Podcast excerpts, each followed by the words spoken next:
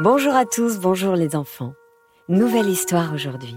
Ça s'appelle La jeune fille plus sage que le juge. Livre écrit et illustré par Mariana Cojan-Negulesco et Cécile Beck aux éditions Albin Michel Jeunesse.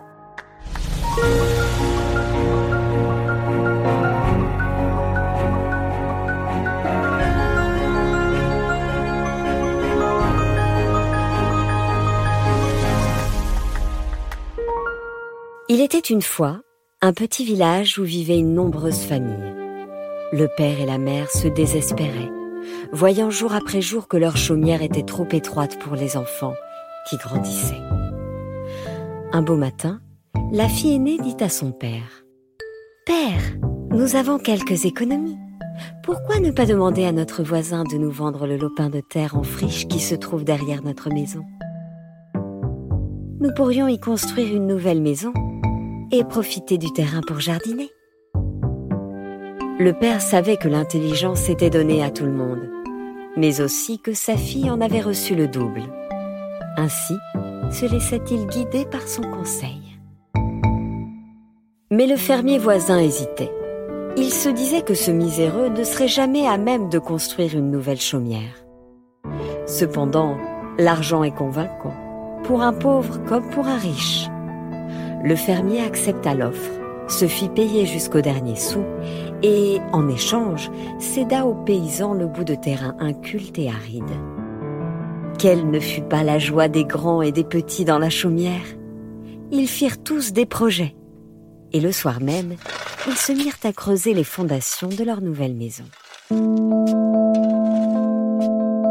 Mais, au malheur, le lendemain matin, leur joie s'envola. Dans la nuit, une des vaches de leurs riches voisins était tombée dans le fossé qu'ils avaient creusé et s'était rompu le cou. Le fermier se précipita chez eux. C'est ainsi que tu entends me remercier de ma générosité. Tu vas me rembourser le prix de cette vache, et sans attendre. Mais je ne sais pas où trouver tant d'argent, lui répondit le paysan. Tu sais bien que je t'ai tout donné lorsque j'ai payé la terre. C'est un accident. Tu n'as pas d'argent, mais tu fais creuser un énorme trou pour une énorme demeure. Quel menteur. Si tu ne me paies pas ma vache, je te traîne devant le juge. Et le fermier claqua la porte derrière lui. Le paysan, qui ne cessait de se lamenter, se tourna vers sa fille. J'ai suivi ton conseil, et voilà ce qui nous arrive à présent. C'est à toi de m'aider à trouver une solution. Ne vous en faites pas, mon père. Allez chez le juge s'il le faut. Mais auparavant, écoutez bien ce que je vais vous dire. Le lendemain matin, les deux voisins prirent la route qui menait à la ville. Sur son chariot, le fermier gardait un air fort décidé.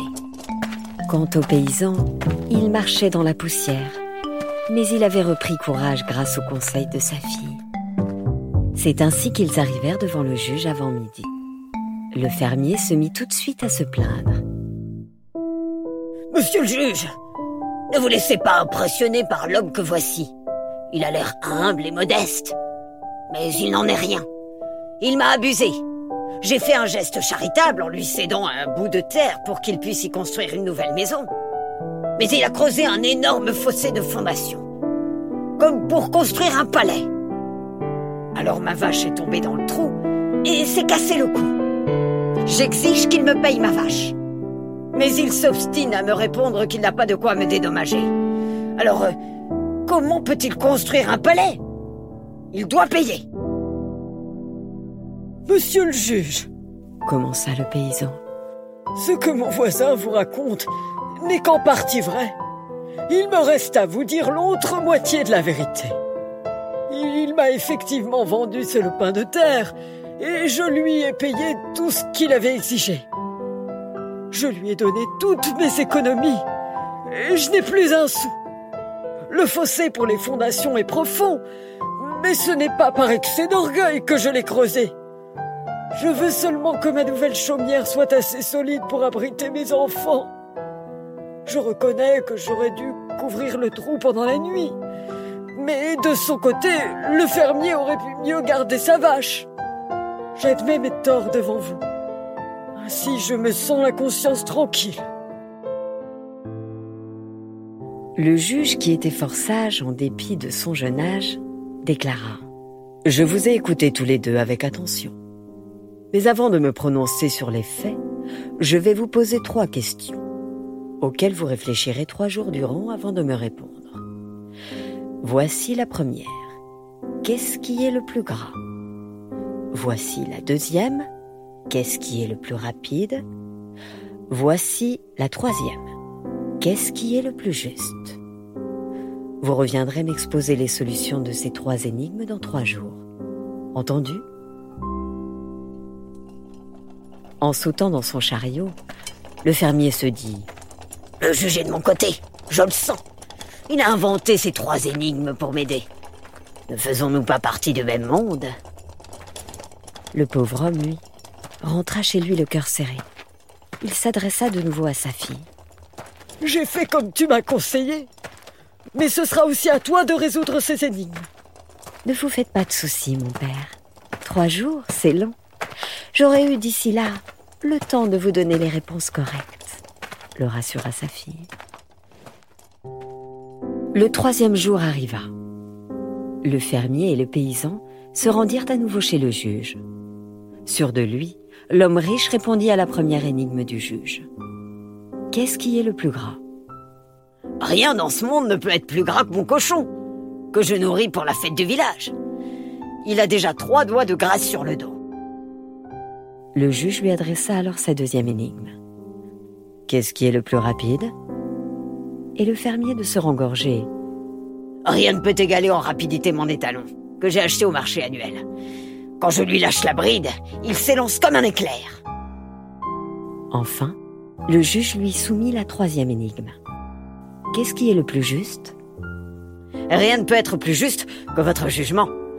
Je sais que vous êtes très juste. S'empressa de lui répondre le fermier. Le juge se tourna alors du côté du pauvre homme. Maintenant, c'est à toi de répondre. Première question. Qu'est-ce qui est le plus gras?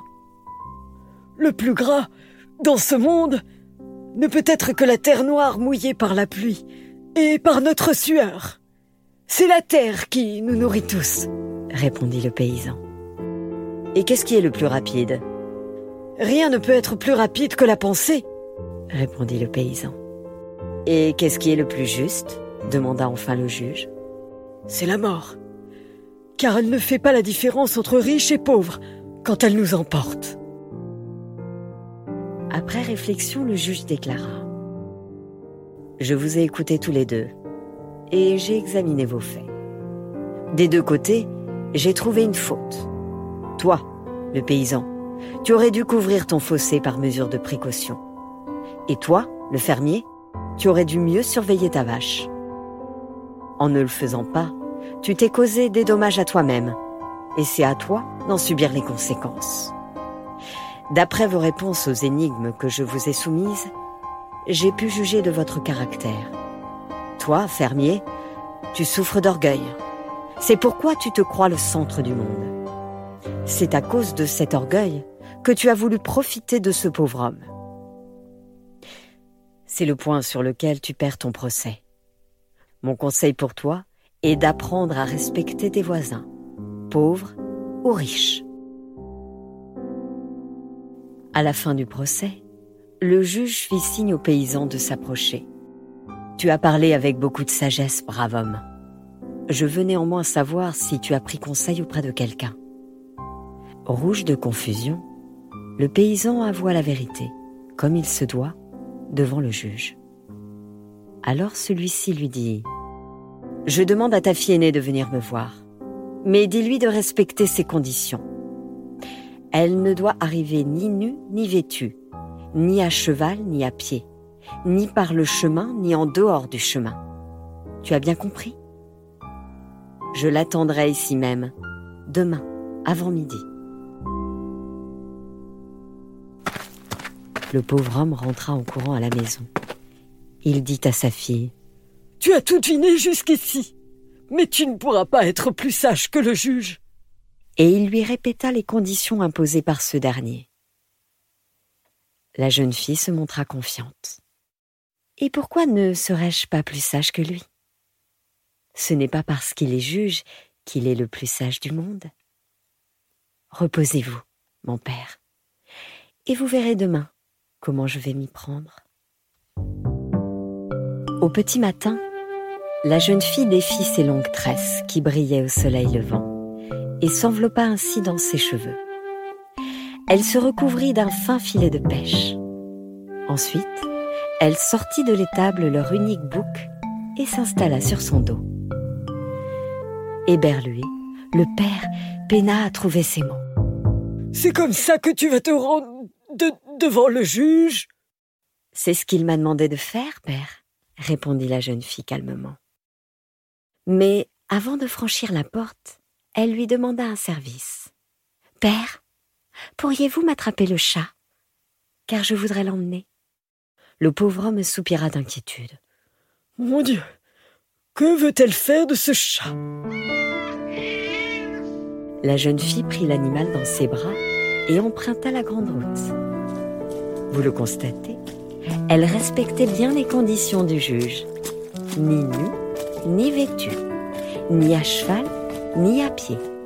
Assise sur le dos du bouc, elle n'allait ni par le chemin, ni en dehors, car l'animal zigzaguait, comme bon lui semblait d'une touffe d'herbe à l'autre, d'une branche d'abrisseau à l'autre.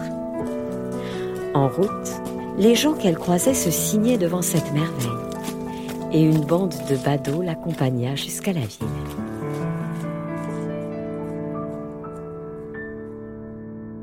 Dans la région, on n'est pas prêt d'oublier le spectacle qui se déroula devant la maison du juge. L'apparition de l'étrange équipé avait ameuté tous les chiens des environs qui aboyait d'un air menaçant. Alors, la jeune fille lâcha son chat, qui prit aussitôt la fuite. Les chiens passaient tous. Devant la foule rassemblée, elle alla ensuite frapper à la porte du juge. Le juge parut en haut des marches du perron et la jeune fille lui expliqua ⁇ Je suis venue comme vous l'avez demandé ⁇ Alors, il ne put contenir son rire. Sois la bienvenue dans ma maison. Jeune fille à l'esprit si vif. Veux-tu partager mon repas? Les gens de maison préparèrent vite un bain pour cette jeune fille audacieuse, puis lui donnèrent de beaux vêtements en soie et en dentelle. Elle se présenta devant le juge, toute fraîche comme une rose au petit matin. Le juge l'invita à passer à table. Je ne saurais vous dire ce qu'ils se racontèrent, mais ce qui est sûr, c'est qu'ils décidèrent de se marier le plus vite possible. Ils vécurent longtemps heureux ensemble.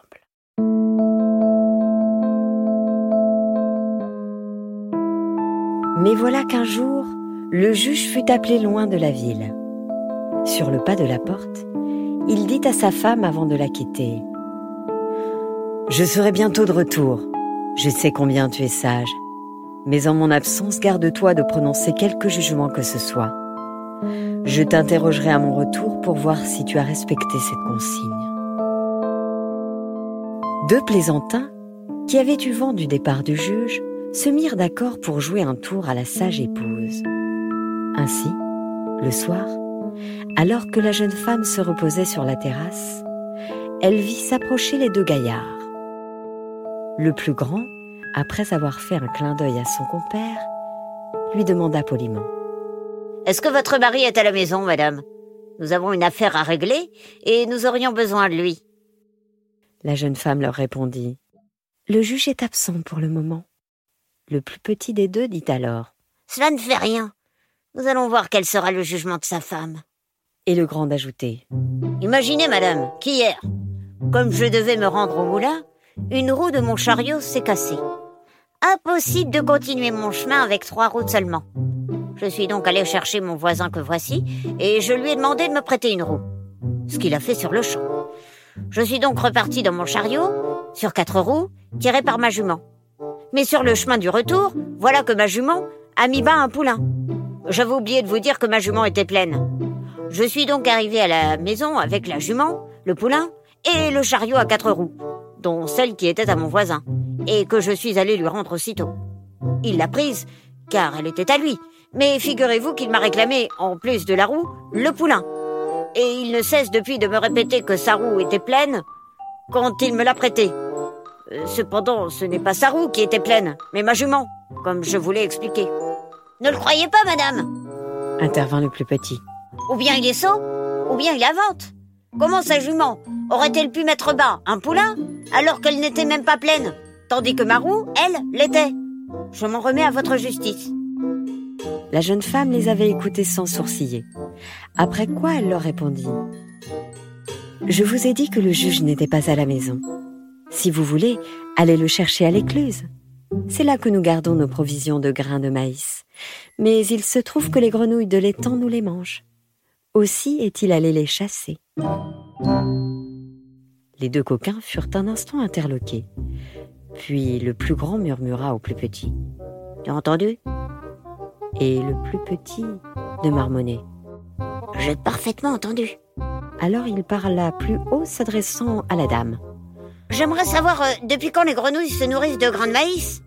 Ça, je ne saurais vous le dire, répondit la jeune femme. Sans doute depuis qu'une roue peut mettre bas un poulain. Les deux blagueurs démasqués et confus se regardèrent l'un l'autre en se grattant l'oreille. Vous êtes sage, madame, reconnurent-ils. Nous vous remercions d'avoir eu la bienveillance de vous occuper de notre affaire. Voici le juge qui rentre tard, la nuit de son voyage. Sa jeune épouse l'attendait pour passer à table. Quelqu'un est-il venu en mon absence? Quelque chose s'est-il passé que je devrais savoir? Sans qu'il le juge. Je ne sais pas si quelqu'un t'a cherché. Je ne sais même pas si quelque chose s'est passé pendant ton absence, répondit son épouse en lui versant du vin. Écoute plutôt ceci. Et elle raconta l'histoire de la roue. Cependant, le juge vidait son verre, mais après l'avoir écouté, il se mit en colère. Tu m'avais fait une promesse. Et tu n'as pas tenu parole. Comment? Je n'ai pas tenu parole? Répliqua la jeune femme tout étonnée. Tu as rendu un jugement en mon absence. Tu es sérieux? Se moquer de ces farceurs revenait donc à rendre un jugement? Le juge était vraiment en colère. Tu plaisantes peut-être? Mais c'était bien un jugement? insista-t-il. Ainsi, tu penses que j'ai manqué à ma parole, que je suis coupable, et que ton point de vue vaut loi devant moi. D'accord, concéda-t-elle. J'estime alors qu'il me faut retourner vivre chez mes parents. Mais, avant que je ne parte, finissons de dîner comme deux bons amis. Mangeons et buvons. Et, durant le repas, elle lui servit du vin en abondance. À la fin, elle demanda tu as toujours été généreux avec moi. Me laisseras-tu prendre quelque chose en souvenir? Tu peux prendre ce que tu veux dans cette maison, répondit le juge avec un geste vague de la main. La jeune femme répliqua tout en lui versant encore du vin. Je te remercie de ta générosité, mais je ne prendrai que ce qui m'est le plus cher. À force de tant boire et manger, le juge s'endormit profondément. Son épouse le chargea vaillamment sur son dos et le transporta ainsi chez son père. Que ne fut pas l'étonnement du juge en se réveillant le lendemain matin dans la chaumière de ses beaux-parents. Où suis-je? s'exclama-t-il tout en se frottant les yeux avec stupéfaction. Où es-tu? Chez les miens, lui répondit sa malicieuse épouse. Hier soir, en me chassant, tu m'as permis d'emporter ce que j'avais de plus cher. Alors, voilà, comme je n'avais rien de plus cher que mon époux, eh bien je t'ai emmené. J'espère que tu n'en seras pas fâché. Le juge sortit alors du lit et l'embrassa. Ah Jolie tête bien remplie, lui dit-il. Pardonne-moi et accepte que nous rentrions chez nous. C'est maintenant, enfin, que je constate quelle immense intelligence et quel esprit pénétrant tu possèdes. Un vrai trésor de sagesse et ils retournèrent dans leur maison. Sans doute y vivent-ils encore leur bonheur.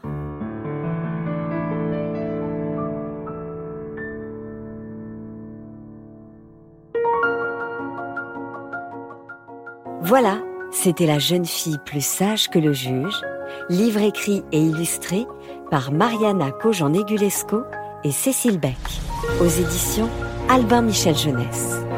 Je vous conseille là aussi euh, ce livre aux éditions Albin Michel Jeunesse. Les illustrations sont juste magnifiques. Encore une histoire est un podcast réalisé par Alexandre Ferreira, produit par Benjamin Muller et raconté par Céline Kalman.